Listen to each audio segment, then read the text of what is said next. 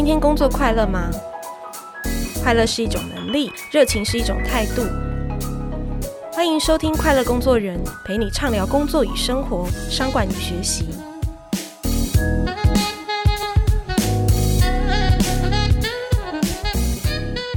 本集节目与教育部青年署合作播出。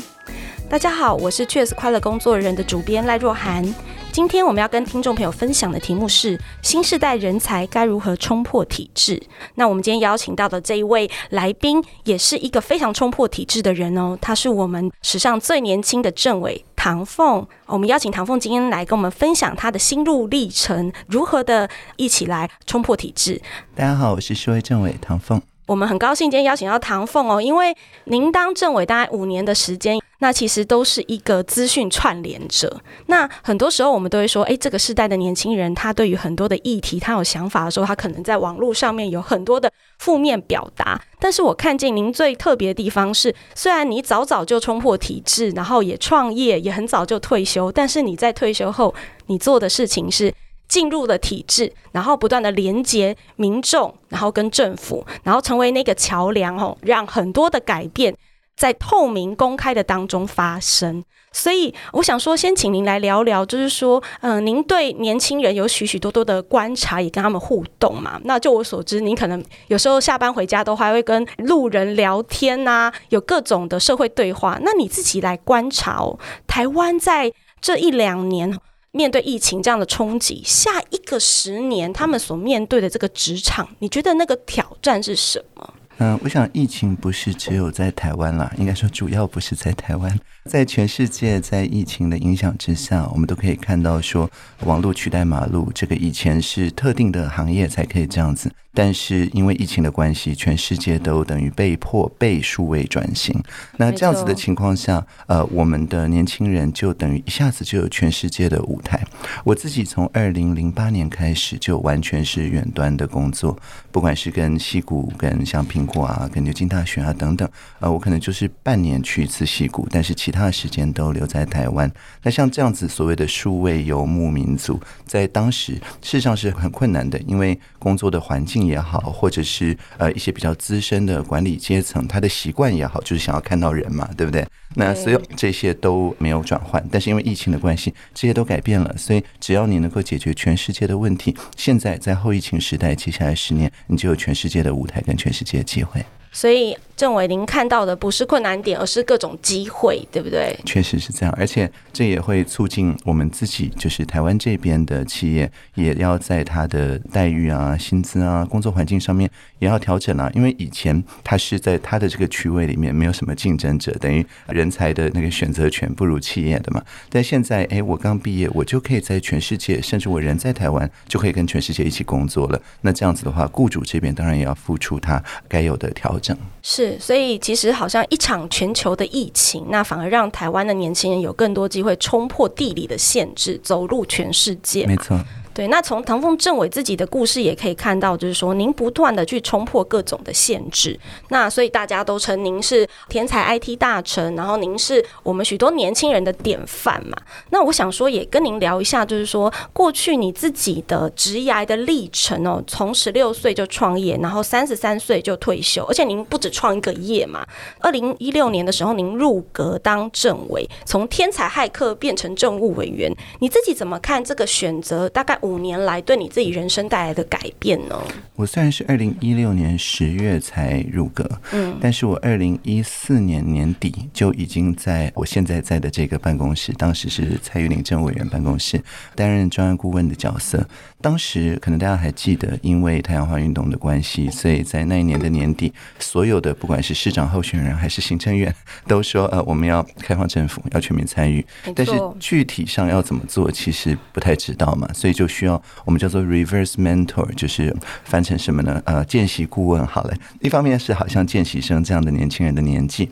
大概都三十五岁以下；另外一方面是，诶，就好像一个专业的顾问一样，去带领一个大型的组织，看到新的可能性。那所以我觉得我自己的两个体会，一个是说，我觉得公务人员或公交人员比我想象中的要创新很多。我二零一四年年底到了行政院之后，就发现，哎，他们真的是我遇过最创新的一群人。只是因为公务人员服务务法的限制，它的创新不能对外讲而已哦。那所以这个怎么样对外讲，让外界知道怎么开门造车，这个是我第一个体会，就是不是引进外面的创新，而是让内部的创新被外面知道。那第二个也是很重要的，就是呃，我发现有非常多的年轻人，他是用一种好像我行我来的这种态度，他不是只是抗议 demonstration，不是只是示威游行啊，他是一个 demo，就是去展示说，哎，那政府做的不够好，我有什么样的方法可以做得更好？所以任何时候，只要我们没有面子问题，我们说，哎，我们不知道该怎么解决这个问题，哎，就非常多的年轻朋友愿意贡献所学，来让我们看到这个公共服务性的可能性。是，所以政委在入阁的这一段期间，真的也好像就是说。在内部也凝聚了一股创新的力量，然后对外也收集进来了一股创新的力量。那所以其实年轻人真的要看自己是有各种可能的。那前阵子呢，我跟人力银行的呃人资长也聊到说，诶，其实现在在职场中最缺的一种工作就是软体工程师。每个月在这个平台上面可能就两万五千个职缺是找不到人的。那也可以看到就是说，诶，政委某方面，您在这个就是软体的这种能力，使你多年来从推动这个 G 零 V 到今天的。开放政府其实是接触非常多有这样能力的年轻人，去连接公部门跟公民运动。所以我也想问问看，就是说，其实这些年你们有推动非常多的计划，那你自己觉得在公部门当中成为跨世代的沟通桥梁是一件容易的事情吗？因为年轻人的想法是非常的有创意、非常创新的，但常常有的时候可能体制有一些的限制，就像您刚刚谈的，公务员也有很多的创新，但是这个当中的平衡怎么拿捏？你自己。会觉得，哎，这件事情容易吗？有什么秘诀吗？可以跟我们分享一下。是要说秘诀的话，其实只有一个啊，就是要同时安心跟胜利。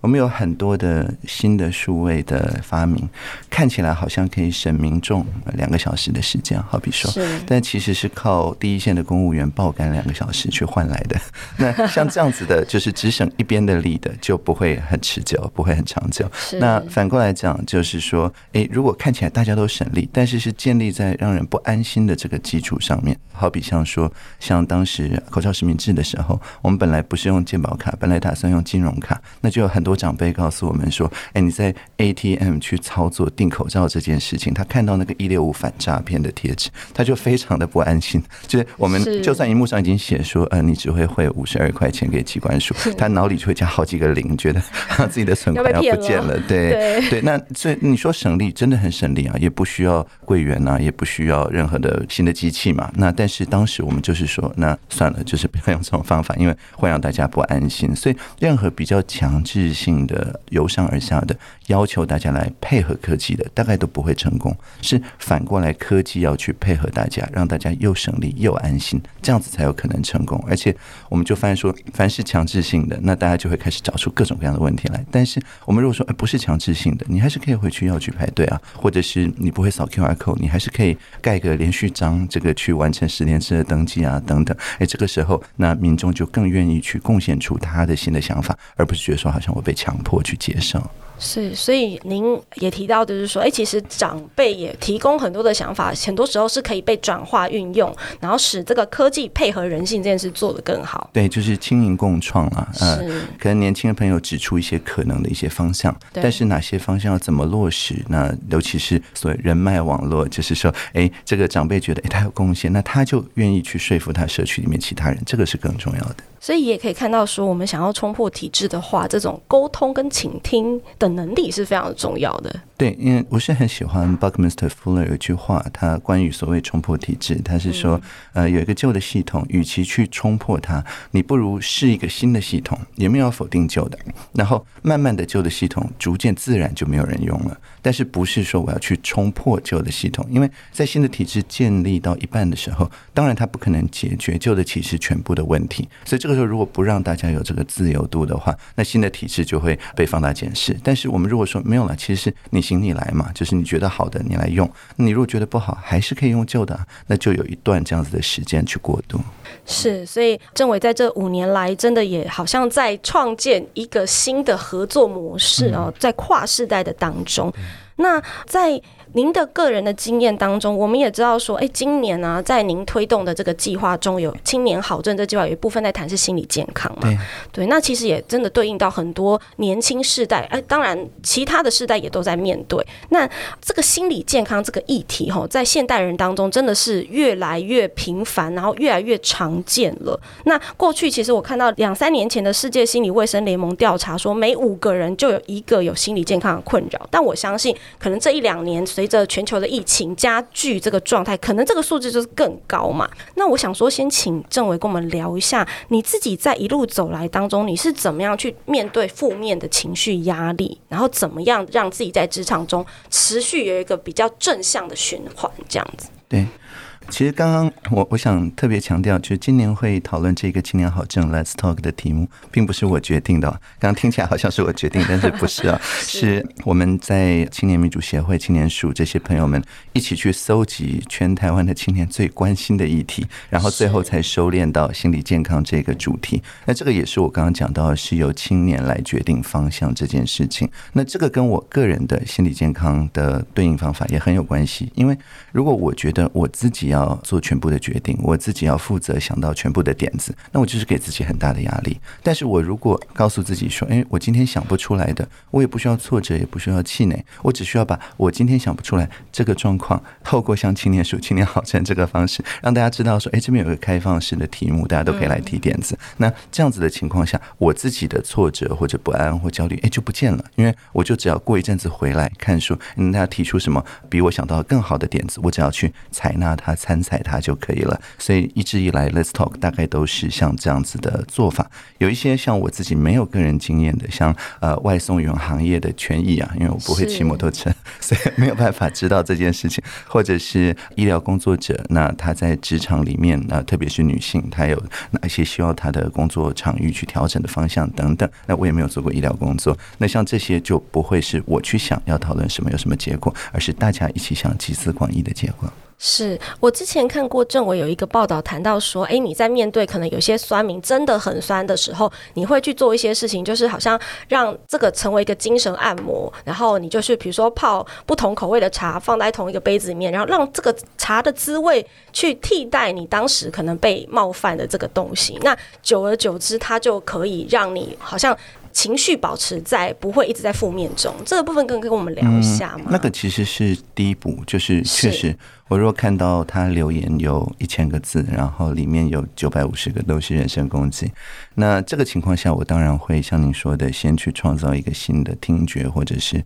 味觉的体验，然后下次我想到这些字的时候，就可以想到比较开心的部分。但是后面的那个才是重点，就是他最后的那几十个字。可能是分享他自己的经验，其实是有建设性，或者是里面有一种新的 idea。那这个时候，我会就是在情绪状态都已经没有问题的时候，我就会强化自己的玻璃心，然后去专门去回复那几十个字，去说：“哎，我觉得你的这个想法很好，要不要呃来 Let's Talk，来我们的社创中心或其他地方，具体的来跟大家一起讨论，把你的这些负能量拿来创造共创的能量。”这样，那几乎每一次他这前面九百多个字，很可能都是以前没有人要好好听他说话。的一种情绪性的发现嘛，但是他发现说，诶，这部分我都不回应，也不会有人理他。但是 Let's Talk 的这个 Talk 是说，他不但只是要讲，他也要听嘛，所以他到了一个可以讲又可以被好好的听的场域，他就愿意好好听别人说话。那这个才是最重要的。是，所以对应的确就像在职场当中，我们也常常面对，可能有时候上司的指责，然后或者是同事跟你的意见不一样的时候，怎么样？第一步先好像让你的心情先能够 calm down 下来，但是第二步那个最重要的部分是说，我如何在你给我的这些负面的能量当中，找到一些我们可以对话并且共创的空间。这件事情是保持其实来形容心理健康更重要的一个部分。我想最重要就是所谓的 mentalization，就是你在脑里可以理解他现在这么生气，是因为他觉得哪个价值很重要。那你在脑里等于有一个比较不那么激烈或愤怒的对方，那你就可以跟那个人对话。对话之后，诶，你们真的找出一些共同的价值，你再拿这个共同价值回去问那个真的对方，这个时候他才会觉得被尊重啊，不然下一次他还是一样很挫折、很不舒服。所以政委的那个同理心的训练是跟倾听的技巧这一块，然后抓到他。这个负面的意义背后的一些的心声，其实这件事情是非常重要的能力。对啊，你就把那些负面的情绪或者是一些比较激烈的用词，你就当成惊叹号或当成发语词，总之当成标点嘛。那这样子就比较不会自己那么不舒服。是。那谢谢政委上半场跟我们的分享哦，透过他自己的经历，然后也来谈谈心理健康，也来谈谈他冲破体制的经验。那我们在这里先休息一下，下半场回来我们要继续来谈政委在开放政府的当中他所做的事情，他的经验来跟我们更多的分享。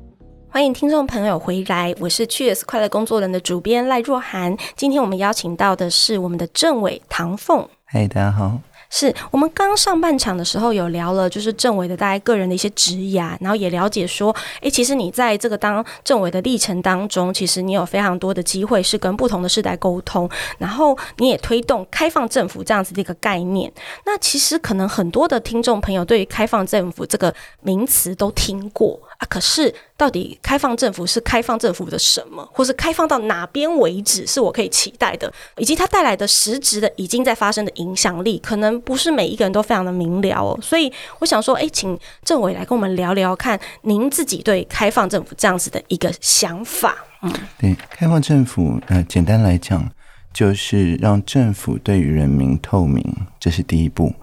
那大家可能都有看过下午两点的记者会，也有在机管家或者其他地方看到可爱的总裁啊转译出来的这个图卡等等。那但是透明是不够的，透明之外还要有参与。任何人只要拿起手机，或者是甚至市话打一九二二就可以参与，你的想法就有可能变成就是接下来下午两点记者会呃新的政策。那当然让媒体啊，让任何关心的朋友们问到宝，那这个也是参与很重要的一环。那但是除了透明跟参与之外，还有一个叫做 accountability，就是说到要做到，要给得出交代。所以在这里面，我们就用开放资料的方式，让任何关心说，诶，那疫苗分配到哪里？口罩分配到哪里了？或者是失联制到底有没有人在用啊？大家送了二十几亿封，但是我的被看到的就是这实际医疗人用的这一百多万封，那到底有没有我的在里面呢？等等，这些都是要有一种让人能够很容易的让政府给出交代的方法。那这些做法在推动的时候，不能够排除掉，好比像说不到十八岁还没有投票权的人，而是年轻人啊，甚至小小孩都要能够用他自己理解的方式来参与。那这个叫 inclusion，就是共融或者说涵容这样。那这些就是开放政府基本的精神。确实这些都是蛮抽象的概念，不过我想在这两年的疫情上面，我们就是靠这样子的方式来让大家理解防疫的重要性，而且不是靠什么封城什么的手段，而是每个人都可以参与，想出更好的防疫的方法。是，您打过一九二二吗？有啊，当然了。那你有曾经问过什么问题吗？我当然没有问粉红口罩的问题，那个问题已经被问掉了。对，我那时候打一九二二，是因为我想要知道一九二二大家问简讯失联制问题的时候是怎么转接的。因为在五月刚推出的时候，一九二二都直接转接到我办公室，所以我们办公室接不完的电话变成了一九二二，不是只是打一九二二。所以我自己打看看会不会被绕回我自己办公室。是，所以光是一条专线的电话，也是一个开放政府的实践的管道。其实它是一个 inclusion 很好的例子，因为你不需要有专业的知识，你也不需要上网站，也不需要会用电脑，你就是一个市话，任何人都可以直接打这个市话，然后就进入一个参与的管道里。我们在国际上面很多开放政府的论坛分享这个经验的时候，那其他国家就会说：“哦，原来你们有那么好的这个 voicemail，就是呃让你语音留言呐、啊，一定是透过什么大数据分析。”啊，对话机器人啊，我们就说不是哎，都是真人在接这些电话，所以这种亲切的感觉是很重要的。哇，他们觉得很不可思议吗？对，当然很不可思议，很少其他国家有这样的状况。是，那所以刚刚您有谈到，就是说，那其实这个东西它真的可以一步一步的来创造，虽然是一个很抽象的概念，但是也许你从打一个专线开始，你就可以亲近。更多政府的资讯，然后马上就得到可能你需要的，或是你还不清楚的东西，哎，再打，也许下一次还会有人再跟你解答。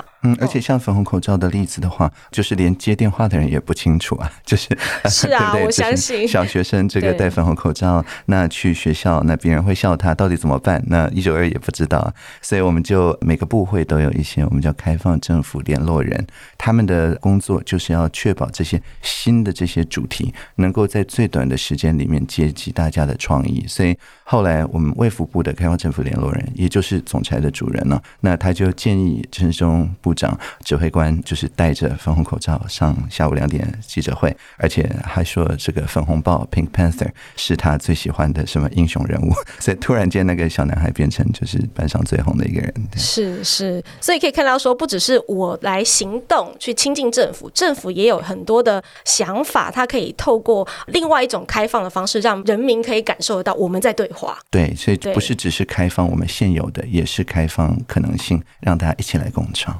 对，那疫情当中，当然大家对于这个政府的很多的政策，然后资源，就是都非常非常的关心。那我想，就是只要一个政策颁布出来，我们在看就是部长的记者会后，可能就会有上千个意见跟着跑出来哦。那去年我们有看到说，其实政委在这个口罩地图，然后到今年这个十连制的系统，其实它都是公私协力的一些很经典的案例，把公部门或是大数据这样的一些资料，然后可以拿来做。很实质的对应到民众在防疫上的需求，那您可以跟我们分享一下，说，诶，像这样子的计划是怎么样的用开放政府的精神去推动完成的？对，呃，我也再次强调，就好像心理健康不是我设定的议题哦，口罩地图或者简讯实验这也都不是我发明的。对，那个时候是我们有一个叫 G 零 V 临时政府，呃，临时数字的零，它是一个线上的社群，那随时都有上万人一起在讨论说，哎，我们政府有哪些做的不好的？那民众不是只是抗议，而是可以怎么样子做得更好？所以像口罩地图，就是在台南呃江明宗嘛、吴占伟啊这些朋友。自己觉得说，哎，那他附近药局到底哪里有口罩？他自己不知道。那也有很多亲朋好友会在赖群主一直洗这些讯息，他们也很烦嘛，所以他们就做了一个视觉化的方法，让大家可以。一面排队，一面回报说这边队伍排得多长等等。那我们在开放政府里面有一个很重要的概念，就是开放政府的资料 （Open Government Data）。也就是说，如果我们只是透过资讯的形式，透过好比像我刚刚讲图卡啊、PDF 啊这些线上的文件下载，那这样子呃，大家就只能用我们所规定的方法来看这些资讯，好像已经炒好一盘菜给你。但是开放资料是说，把这些食材整个毫不保留的都公布出来，所以像吴展伟或者江明宗这样，他们。不是很习惯看表格，比较习惯看地图的，他就不需要再把这个表格拆开来，拿出里面的数字，才能做成地图，而且可以直接把这些数字，我们当时每三十秒更新一次，任何人去药局买了口罩，三十秒之内他买了口罩这件事情，诶，就被公开了，但是他不会侵犯到他的隐私，因为我们只公布统计的数字而已，所以这样子就会让口罩地图变得很容易的开发，到最后大概有一百多个不同的团队都做了，不只是地图，也包含。对话机器人这一些，嗯，所以其实从开放资料这个角度来看，其实他也很需要，就是说，诶，从政府角度的这样子的一个回应跟配合嘛。您自己在这些计划中，你觉得你扮演角色是什么？我角色大概就是吸收大家的风险，让大家觉得比较安心呢、啊。常常有很多的政府的部门的朋友，他也很愿意分享这些资料。大家他会很在意说，那如果里面有错误，或者是有一些所谓的 data bias，就是并不是错误，但是我们制定的时候是用台北的角度在看全台湾，所以有些分配可能不均匀啊等等。那他公开这些资料可能会被媒体啊，会被民意代表啊，就是攻击嘛。这样，那我就跟他们说，其其实不是这样。如果他跟你要资料，你不给，当然你会被攻击；跟你要资料，你看了之后再给他资料有问题，当然你会被攻击。但是如果你不等他要资料，你就说我们机器搜集到什么资料就自动公布什么资料，我中间完全没有看过。这样子，诶，反而不是攻击你，而是大家看到这些资料有品质问题，或者是可以怎么样增进的时候，那像民间有一个叫开放街图 （OpenStreetMap） 的社群。他在一开始口罩地图上线的时候就去分析说：“诶，这个中央以为说药局的分布跟人口的分布是非常的 match，就是任何人离最近的药局的平均距离都差不多，看起来很公平。但不是这样，因为并不是每个人都有开直升机，所以如果你是在交通比较不方便，你要坐大众交通也要等两个小时才有一班的那种地方，那样的话在地图上距离类似是完全没有意义的，因为你要花不成比例的时间成本才能够去得到。”到药局，那这个就是所谓的 data bias。但是因为我们并不是等民间来要，我们才公布，我们是一开始就主动公布，所以这个社群立刻就想到了更好的配送的方法，甚至包含预定。诶，那我们就说，哎，那你心里啦。所以二十四小时之内，我们就用他们的这个想法，变成了我们新的口罩二点零。也就是说，我们如果把一个类似防弊的心态拿掉，就是说啊，总是不要想担心会出事，所以我不怎么样，而是主动的去分享资源的时候，反而让这个东西成为大家一起来让它更好的。就是说出事前你就分享了，就分享了。所以出事的时候，大家是想怎么解决这个问题？是。但你如果出事前不分享，等到出事才分享，那大家一定觉得哦，你是挤牙膏，是不是只分享其中某部分？所以是你的问题。对，是对。所以这个时候就一定要出事前，平常就要分享。是是没错。所以像郑伟您自己这样子的一个精神哦，其实在这几年的这个 Let's Talk 这样子的一个呃教育部青年署的这样的计划当中，它也更直接的去提供就是让年轻人。可以发生的机会。那如果我们说像刚刚的口罩地图啊、十连制这些有背后有很强大的像居里民这样子，里面上万个有城市能力的年轻人发声，那 Let's Talk 就成为一个哎，走出这个电脑可能程式语言的专业领域，更多人能够一起参与吼，然后来想怎么样冲破体制，看见一些需要改变的事情，然后跟政府有更多的对话。那我也知道说，刚刚我们在分享到说，诶，心理健康这件事的重要性是很多年轻人都关心的哦，所以也成为这次 Let's Talk 接下来要开始开跑的这样子的一个主题。那你自己可以跟我们聊一下，说当时为什么心理健康被年轻人票选为第一名吗？对，当时我记得就是年轻朋友们的讨论是。今年大概四月初开始的主题讨论会议，那当时就是心理健康、居住权益跟公民权利这三个是聚焦起来。当时还没有说一定要讨论哪一个，嗯，但是后来就发生了疫情嘛，台湾真正意义上的第一波就在五月开始。那所以这个情况下，就是大家忽然就发现说，在疫情的时候，我们疫情并没有严重到真的影响到大家的身体健康到很严重的程度。但是因为疫情的关系，大家都很焦虑，那这个焦虑就很容易变成心理上面的不舒服的这种感觉，那反而变成心理上需要照顾的人的人数，因为我们疫情很快就控制住了，好像比起染疫的这个人数要多很多，所以到六月第二次讨论会议的时候，那大家就觉得，哎，我们这次刚好聚焦在这个题目上，那也因为疫情的关系，这也是 Let's Talk，就是青年好证计划。第一次去用线上跟面对面混合或综合的方法，有一些场次在线上，有些场次面对面。透过这样的方式，又可以照顾到说，哎，我如果平常我工作比较忙，我没有办法一定赶到就是大家讨论那个会场去的话，那我在家里有不不错的网络的频宽的话，那我可以连线来参加这方面的讨论。是，所以在心理健康方面，你自己看，如果对应到职场，具体来说，可能有什么样子的主题会是我们需要去推动改变的？像举例来说，我们在疫情的期间就看到说，有很多朋友他在第一次踏入职场的时候，他发现。他自己，因为他在学校可能是已经很习惯了远距啊、混合编组啊等等做专案的这些方式，但他加入的那个行业，他才刚刚惨遭数位转型，所有人都很不习惯这个方式，大家还是觉得说哦，一定要看得到人等等。那这个时候就会出现适应不良。你要说是这个年轻人适应不良，好像比较是这个职场适应不良，就是这个职场很难适应这种新时代的，就是远距的跨部门的协作等等的这种方式。那这些方式要怎么样让年轻人觉得说，呃，我不是要好像委屈自己，而是我是一个像是一个大使的，就是数位世界的大使的这种态度去引领职场做数位转型。诶，那这个就需要他有很高的心理的素质跟韧性嘛，因为毕竟就是他是几个人，就是年轻人第一批是几个人，在职场里习惯这种比较传统的作业方法的可能是几百个人，那这个时候他要怎么样子去照顾好自己的情绪，不要变成说好像就是一定委屈自己，那这个就是很重要的一个新鲜人协助的一个议题。是啊，就像我们自己的公司也是经过一段大概远距上班的时间，然后现在要回来实体的时候，的确最不适应的就是年轻人。然后我们也可能在讨论说，诶，办公桌是不是改成行动办公室？那对于年轻人来说，这件事可能没有什么太大的问题。可是对于其他年纪再长一点的工作者就有问题了。所以可以看到说，诶，其实光是数位的这样子的一个工具的使用，那它可能就对于我每天在职场我感受到的那个舒适方便程度就会有落落差吼。那如果公司不是在一个非常开放的状态下，然后去帮助年轻人，好像说，诶，我可以有一个。更符合年轻世代需要的职场的环境的话，那这个可能就是他面对第一关的这种心理健康，就会变成一个压力的不均匀分布嘛。哦、因为因为我们在疫情的这几个月都了解到，说某些场合确实是远距比较好。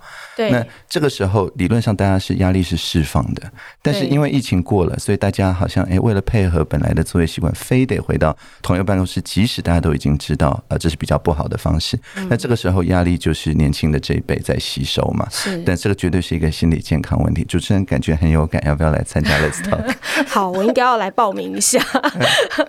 那像就是说，身旁其实也有蛮多的年轻朋友在找工作，那也有看到说有人真的在疫情中他。转换工作也没有非常的容易哦。我想这个时代的确，就像郑伟刚刚提到的，我进来办公室的第一天，也许我的公司就在面临转型的压力。那可能很多我学用落差的东西就在当中展现。所以身旁有些朋友真的在那种压力中，就是我找不到我想要的工作，这是不是也是心理健康的一部分？对啊。因为像很多企业的人资部门都会有企业里面的心理协助服务啊，心理师之类。但是这里面就是感觉上很多青年朋友在 Let's Talk 的筹备的时候告诉我们说，他感觉上好像是要我们来调试，然后调试完之后去符合公司里面的已经存在的、改变。对，好像就是让我改变的时候比较顺利一点。但是从青年角度来看，明明你导入一些更好的做事的方法，所有人的工作都可以更顺利，不是只有调整我自己。是大家都可以不要那么穷忙，不要那么焦虑等等。那所以这个时候其实就是类似在威权时代，就大家还没有参与感，或者在我小时候，当然会说啊，等你二十岁有投票权再来 讨论这种事情等等。那会让大家觉得说，那我到底要等多久才能够去改变这个职场？那所以我觉得 Let's Talk 是很棒，是因为如果你讨论出一些具体可行的方案的话，它是可以直接去改变劳动部的政策。那关于远距劳动啊、电传劳动啊等等，这些都是之前的 Let's Talk 曾经讨论过的一些题目。所以，当劳动部的政策因为你的讨论而改变的时候，那你就可以回到你的职场，你就可以说：“哎，那我来教大家怎么适应劳动部最新的政策，因为是我一起参与讨论出来的嘛。”是，我想当我们谈心理健康这个人人都很有感的题目的时候，大家可能也会想象说，那我真的去参与了这样的活动，我真的也提出了一些我的想法。那请问一下，可以有机会被落实到什么样的程度吗？那个政委，这样之前也有不同的主题在做 Let's Talk，您怎么看？就是说我实际参与后可以看见或是期待的这种改变？对啊，之前大家可能记得这个有一个就是大家挺乙方的那个运动，大家都穿那个 T 恤，说。在那个政府采购契约里面，你如果是造桥铺路的，那大家都有一套很好的保障。但是如果你是做设计产业，你的智慧财产权往往就被甲方吞掉了。而且这个甲方也不是故意的，因为他劳动契约范本也是超，就是前一年前一年的，所以到到最后就变成大家都完全好像自己创作的，甚至连自己的显名权、肖像权都不一定有保障。那这个就是在 Let's Talk 被提出之后，诶，采购契约已经改了，所以等于是说，当然在外界的这种大家穿 T 恤，然后大家在什么颁奖典礼上面讲这件事，当然很重要。但是同等重要的是，透过青年署这样的平台，不管是就是公共工程委员会，或者是经济部智慧局等等的朋友，理解到说，呃，青年朋友不是只是来抗议，而是他们已经有一套比较好的契约范本了，你只要参采就可以了。那大家经过讨论之后，哎，还真的参采了。是，所以哎，真的是在劳动的权益的对等这当中，也曾经因为就是 Let's Talk 的计划，然后有一个进一步的展现那个影响力，嗯、没错。那其实政委有一句话，就是说大家印象深刻。你说万事万物都有缺口，然后缺口就是光的入口。那今天当我们在采访您自己这个历程，怎么样的能够不断的在冲破体制，然后呃，好像成为一个真的是能够不断带来改变跟创新的所谓的人才的时候，你自己对于年轻世代朋友有没有一些想想法？就是说。可能我职场现在就是哦，我可能刚出社会也没几年呐、那我觉得我光是我在我的工作当中要适应，要不断的学习，就非常非常的困难了。到底我应该要怎么样去看冲破体制这件事情，如何不断的带来改变跟创新？您觉得这个东西它会是有一个历程吗？还是是随时？呃，我觉得就是不要给自己太大的压力，说好像你必须要想出所有问题的解决方案。在 Let's Talk 是透过一种叫审议式民主啊 （deliberative democracy） 的方式，就是大家针对这个议题分享自己的经验就可以了。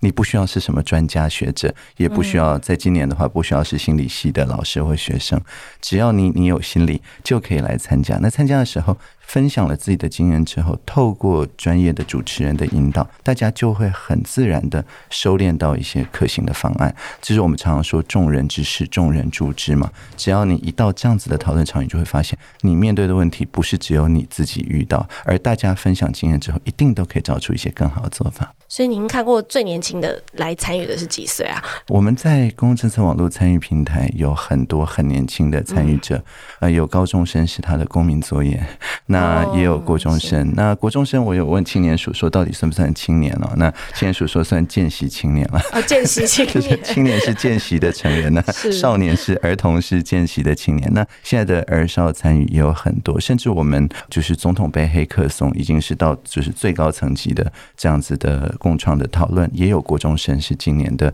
前十名的团队，这样，所以我觉得国中生、高中生现在的参与的程度绝对都不逊于成年人了。是，所以真的从政委这样一路的分享，你就可以看到说，哎，真的在年轻世代当中，大家也越来有一个想法，就是知道说，不管我年纪是多轻，就算我是见习青年，我一样可以来就是阐述我的想法。对啊，不一定要很成熟嘛，但是他在。大家的对话沟通的当中，也许他就有机会推向一个共识。对，因为你能够贡献的就是你独一无二的个人经验。那 Let's Talk 可贵之处就是你只是带你的个人经验来。就够了，那不需要去一定要提出一个很完美的解决方案，所以这也就是万事万物都有缺口，你只要带着你看到那个缺口来，就可以成为光的入口。是，今天我们很谢谢政委来跟我们分享，那我们节目到现在也进入尾声了，我们就下次再见，谢谢大家，谢谢，拜拜，拜拜。